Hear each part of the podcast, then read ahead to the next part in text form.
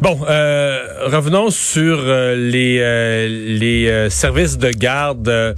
on va en parler tout à l'heure, mais Vincent, c'est vraiment un casse-tête là pour plusieurs parents. On se demande, en fait, on se demande en, partant, est-ce que au départ il y aura assez de place? En fait, le ministre avoue déjà qu'il y aura pas, il y aura pas le nombre suffisant de place au départ. Oui, ça va tout être tout un casse-tête, puisqu'on sait que le 3900 services de garde ne vont pas rouvrir le, le, le 11 mai.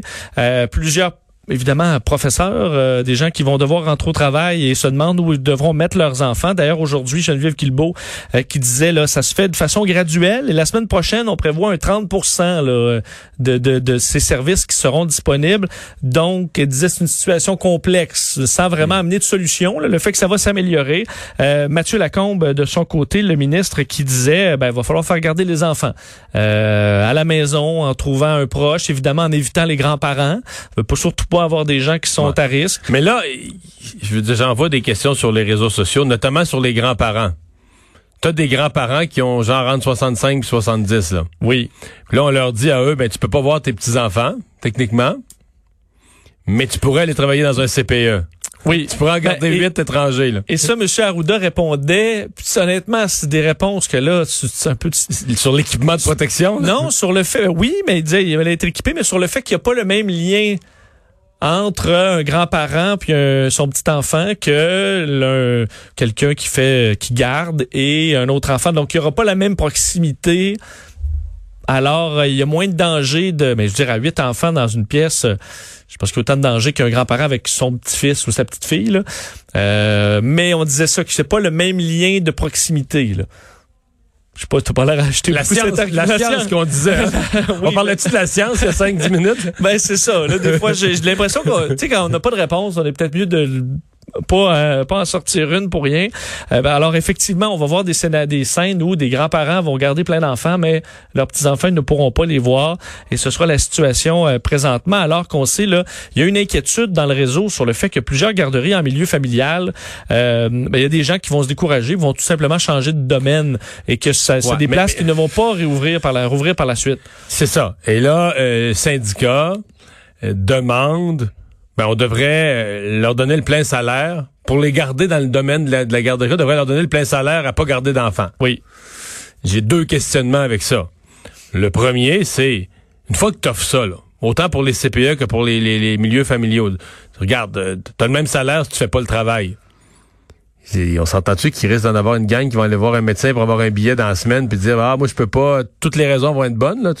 Absolument, oui. Parce que c'est toujours le donc ça c'est la première chose. La deuxième chose, c'est que pendant combien de temps tu vas le faire? Mettons que mettons que la pandémie elle est avec nous jusqu'au printemps euh, jusqu'en juin 2021 là. Donc il a encore pour 14 euh, autres 15 13 14 autres mois. Tu vas-tu vraiment payer des gens à plus travailler pour une période aussi longue, à pas garder d'enfants? Juste pour garder les places. Euh, ben là, euh, c'est un pensez-y bien dans un univers où les gouvernements, déjà, l'argent euh, coule comme un panier d'osier, là. Mais à l'Association québécoise des CPE, on disait que, selon eux, là, 75 à 80% des parents comptaient envoyer leurs enfants euh, en garderie dès lundi prochain là, dans les Alors endroits où ça 30 des places vont être disponibles. C'est ça. Ça montre quand même qu'il y a beaucoup d'intérêt chez les parents de renvoyer les enfants, là, mais euh, on n'est visiblement pas prêt à tout ça. Heureusement, c'est vrai qu'il y a des jeunes quand même qui travaillent pas euh, et qui peuvent aller dépanner, mais c'est pas tout le monde qui connaît un jeune débrouillard sérieux qui est prêt à prendre la, la, la, la garde d'enfants. On va discuter de tout ça avec la porte-parole de l'opposition libérale en matière de famille, euh, la députée de Westmont-Saint-Louis, Jennifer Macaron. Bonjour. Bonjour.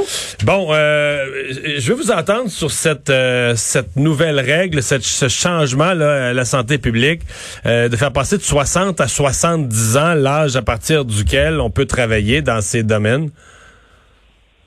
Ben oui, ben en effet, dans une semaine, on passe de 70 ans à 60 ans. Je trouve ça particulier, puis je pense que c'est un symptôme de l'effet que le gouvernement est en train de mettre en place des, euh, des idées pour des déconfinements, mais que le réseau n'est pas prêt à rejoindre ces mesures-là.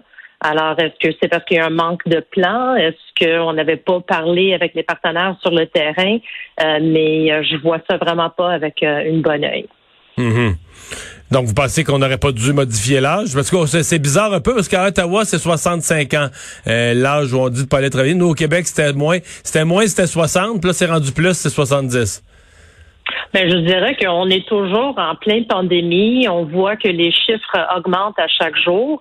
Puis on est en train de changer notre discours du jour à lendemain. Alors, c'est ça que je trouve particulier. On avait dit qu'il faut protéger nos personnes qui sont vulnérables, surtout les personnes aînées, euh, les personnes qui sont entre 60 et 70 ans. C'est pas une nouveauté. Mais aujourd'hui, on dit qu'on change tout. Est-ce que c'est parce qu'il y a une pénurie de main-d'œuvre puis il faut combler les places? Parce que si c'est le cas, mais pourquoi pas le dire? Ouais. Euh, bon, euh, de, votre côté, comment vous euh, voyez la, le procès que ce matin, vous avez passé une longue période en interpellation avec le ministre de la Famille à le questionner. comment vous voyez les disponibilités de services de garde qui, qui vont être offerts à partir de la semaine prochaine? Ben c'est sûr, on pourra pas joindre, rejoindre la demande des parents. Puis euh, je suis contente d'entendre le ministre qui disait que au moins les travailleurs essentiels seront priorisés. Par contre, j'ai toujours pas eu une réponse du ministre quand j'ai demandé comment ils vont trancher eux, les gens sur le terrain. Le ministre dit souvent d'utiliser le gros bon sens. Mais si j'ai à choisir entre une enseignante puis l'enfant d'un préposé aux bénéficiaires ou un médecin, comment que je vais trancher? Parce qu'ils sont tous des travailleurs essentiels. Alors je trouve que c'est un beau casse-tête pour les parents ainsi que le service de garde de démêlés. Mhm. Euh, qu'est-ce qu'il aurait fallu faire? Ça, c'est une bonne question. Je pense qu'on aurait pu au moins avoir des conversations plus accrues avec les réseaux, avec les gens sur le terrain pour développer un plan de match avec eux et aussi euh, peut-être faire un sondage avant de faire une annonce pour dire là, on va ouvrir les réseaux de services de garde. Peut-être on aurait dû faire une demande auprès des parents. C'est qui qui aimerait revenir? Comme ça, on aura pu se baser nos décisions sur les faits, puis sur les besoins actuels. Et les parents ont, ont pu participer dans cette décision-là. Euh, je pense que ça aurait été sain de faire des consultations des gens sur le terrain avant de faire des annonces. Ça aurait pu aider, puis on aurait pu aussi euh, rejoindre les attentes des personnes, parce que là, on a fait une annonce, tout le monde attend après avoir une place, puis ce serait pas le cas rendu lundi. Mhm. Euh, le, au, niveau de la, de la rémunération, là, parce que c'est un des enjeux, est-ce qu'il faut euh, rémunérer euh, les les gens qui, qui, qui, qui, iront pas travailler, là, que ce soit pour des raisons de santé ou que ce soit carrément par crainte. Il y a des gens qui n'ont pas de, de, de, prédisposition, en tout cas médicalement reconnue à leur santé, mais qui semblent avoir des craintes. les syndicats demandent qu'on les rémunère pour pour, pour rester à la maison ou pour ne pas garder d'enfants. Euh, ça vous apparaît raisonnable de, de, payer des gens qui, qui ne travaillent pas? Ben, je pense qu'il faut gérer ça cas par cas. Euh, puis, entre autres, c'est pour ça qu'on a les règles qui seront euh, déposées par le CNESST. Les règles qui sont toujours pas claires, c'est qui seraient éligibles ou non à l'intérieur de ce réseau-là. Alors, comment qu'ils vont trancher? Cas par cas, je pense que ce serait la façon de le faire. Puis eux, ceux qui demandent, exemple, le CIPEX et SQ, c'est assez raisonnable. Eux, ils estiment qu'à peu près 24 de leur réseau en milieu familial sont vulnérables.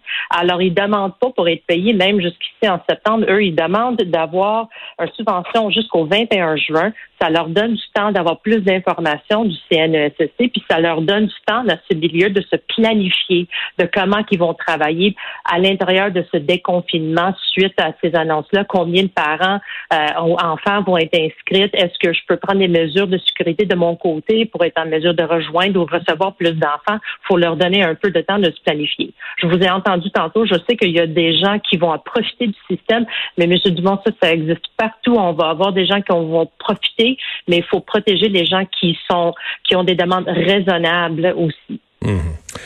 Ben voilà, donc euh, on va le voir dès la semaine prochaine euh, comment euh, comment ça se ça se passe. On pourra s'en reparler. Merci d'avoir été là. Merci Au revoir, Jennifer Macaron, la députée libérale de Westmont-Saint-Louis, porte-parole en matière de famille.